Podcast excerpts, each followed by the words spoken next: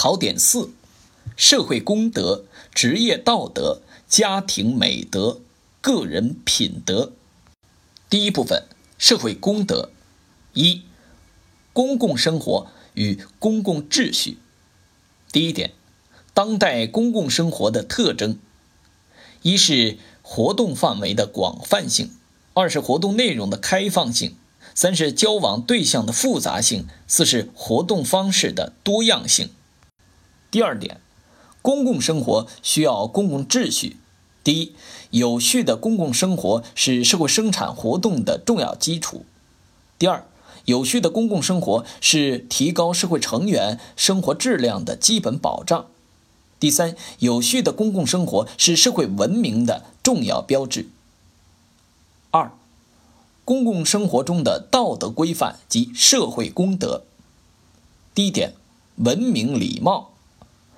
文明礼貌是调整和规范人际关系的行为准则，它反映着一个人的道德修养，体现着一个民族的整体素质。第二点，助人为乐。我国自古就有“君子成人之美，为善最乐，博施济众”的优良传统，把帮助别人视为自己应做之事，看作自己的快乐。第三点，爱护公物。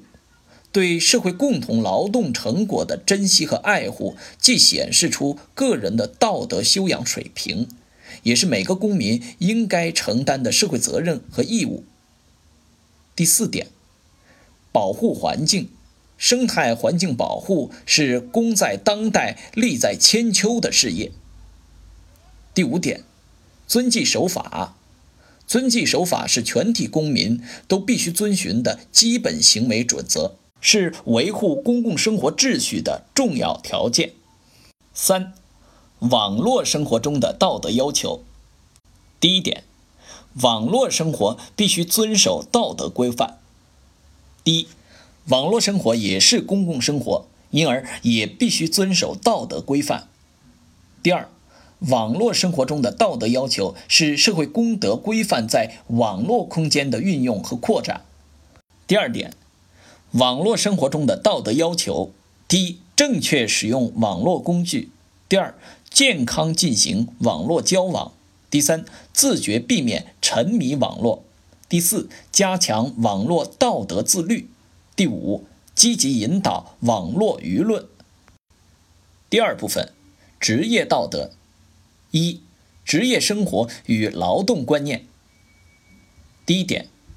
牢固树立劳动最光荣、劳动最崇高、劳动最伟大、劳动最美丽的观念。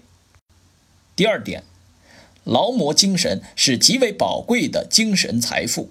劳模精神就是爱岗敬业、争创一流、艰苦奋斗、勇于创新、淡泊名利、甘于奉献。二，职业生活中的道德规范。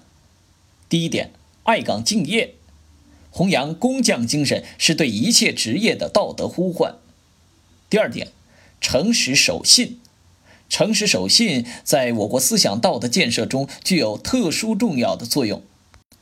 它既是中华民族的传统美德，也是我国公民道德建设的重点，还是社会主义核心价值观的一条重要准则。诚实和守信是统一的。就个人而言。诚实守信是高尚的人格力量。就社会而言，诚实守信是正常秩序的基本保证。就国家而言，诚实守信是良好的国际形象。诚实守信既是做人的准则，也是对从业者的道德要求。职业道德中的诚实守信，要求从业者在职业活动中诚实劳动、合法经营。信守承诺，讲求信誉。拓展与点拨：诚信是民法、商法的基本原则，因此诚实守信既是道德要求，又是法律规范。第三点，办事公道。办事公道就是要求从业人员做到公平公正，不损公肥私，不以权谋私，不假公济私。第四点。服务群众，各行各业的从业人员都要以服务群众为宗旨。第五点，奉献社会，这是社会主义职业道德中最高层次的要求，体现了社会主义职业道德的最高目标指向。爱岗敬业、诚实守信、办事公道、服务群众，都体现了奉献社会的精神。三、树立正确的择业观和创业观。第一点，树立崇高的职业理想。职业活动不仅是人们谋生的方式和手段，也是人们奉献社会、完善自身的必要条件。选择职业时，应该有崇高的职业理想和人生境界。第二点，服从社会发展的需要。择业固然要考虑个人的兴趣和意愿，同时也要充分考虑现实的可能性和社会的需要，把自己对职业的期望与社会的需要、现实的可能结合起来。第三点，做好充分的择业准备。素质是立身之基，技能是立业之本。第四点，培养创业的勇气和能力。一是要有积极创业的思想准备，二是要有敢于创业的勇气。拓展与点拨：黄文秀同志研究生毕业后，放弃大城市的工作机会，毅然回到家乡。在脱贫攻坚第一线，倾情投入，奉献自我，用美好青春诠释了共产党人的初心使命，谱写了新时代的青春之歌。四，自觉遵守职业道德。第一，学习职业道德规范；第二，提高职业道德意识；第三，提高践行职业道德的能力。第三部分，家庭美德。一，注重家庭家教家风。家庭是社会的基本细胞，是人生的第一所学校。第一点，注重家庭，家庭和睦则社会安定，家庭幸福则社会祥和，家庭文明则社会文明。第二点。注重家教，家庭是人生的第一个课堂，父母是孩子的第一任老师。注重家教，应该把美好的道德观念从小就传递给孩子，引导他们有做人的气节和骨气，帮助他们形成美好心灵，促使他们健康成长。三，注重家风。家风是指一个家庭或家族的传统风尚或作风。良好的家风对家庭成员的个人修养产生着重要的作用，也对整个社会道德风尚的形成产生着重要的影响。二，大力提倡家庭美德。第一点，尊老爱幼。我国自古以来就倡导老有所终，幼有所养。第二点，男女平等。男女平等是我国的基本国策，是我国重要的法律原则和道德规范。第三点，夫妻和睦。夫妻关系是家庭关系的核心。第四点，勤俭持家。勤俭是家庭兴旺的保证，也是社会富足的保证。第五点，邻里团结。远亲不如近邻。第四部分，个人品德。一、个人品德的含义。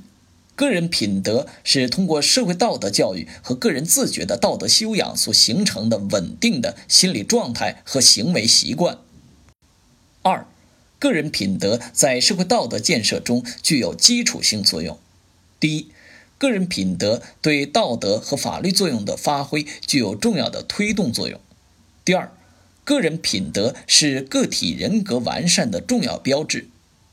第三，个人品德是经济社会发展进程中重要的主体精神力量。三，掌握道德修养的正确办法。第一点，道德修养的含义。道德修养作为人类道德实践活动的重要形式之一，是指个体自觉地将一定社会的道德规范、准则及要求内化为内在的道德品质，以促进人格的自我陶冶、自我培育和自我完善的实践过程。第二点，加强道德修养，提升个人品德，应借鉴历史上思想家们所提出的各种积极有效的方法，并结合当今社会发展的需要，身体力行。四。锤炼高尚道德品格。第一点，形成正确的道德认知和道德判断。最根本的就是要坚持以唯物史观的基本原理来看待道德。第二点，激发正向的道德认同和道德情感。第三点，强化坚定的道德意志和道德信念。在道德认知向道德行为转化的过程中，道德意志和道德信念是关键环节。五，向上向善，知行合一。第一点，向道德模范学习；第二点，参与志愿服务活动。志愿服务的精神是奉献、友爱、互助、进步，其中奉献精神是精髓。第三点，引领社会风尚：第一，知荣辱；第二，讲正气；第三，做奉献；第四，促和谐。以下是道德修养的正确办法的总结。第一种修养方法是学思并重，它的含义是通过虚心学习、积极思索、辨别善恶。学善戒恶，以涵养良好的德性。相关名言名句有：“学而不思则罔，思而不学则殆。”第二种修养方法是省察克制，它的含义是通过反省检验，以发现和找出自己思想与行为中的不良倾向，并及时进行抑制和克服。相关的名言名句有：“吾日三省吾身。”第三种修养方法是慎独自律，它的含义是在无人知晓、没有外在监督的情况下，坚守自己的道德信念，自觉按道德要求行事，不因为无人监督而恣意妄为。